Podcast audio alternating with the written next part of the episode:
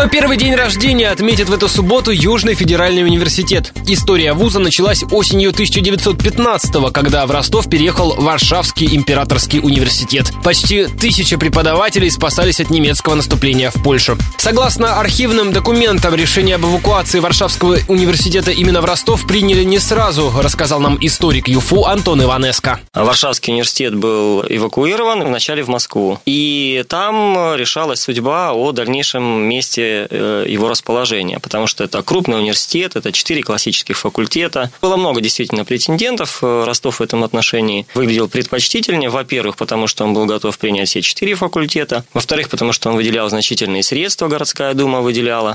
В 30-х вуз назвали Ростовским государственным, а в 2006-м объединили с тремя другими и присвоили им статус федерального. Сейчас в нем шесть факультетов, больше десятка академий, институтов и 200 лабораторий. В них высшее образование получают около 30 тысяч студентов.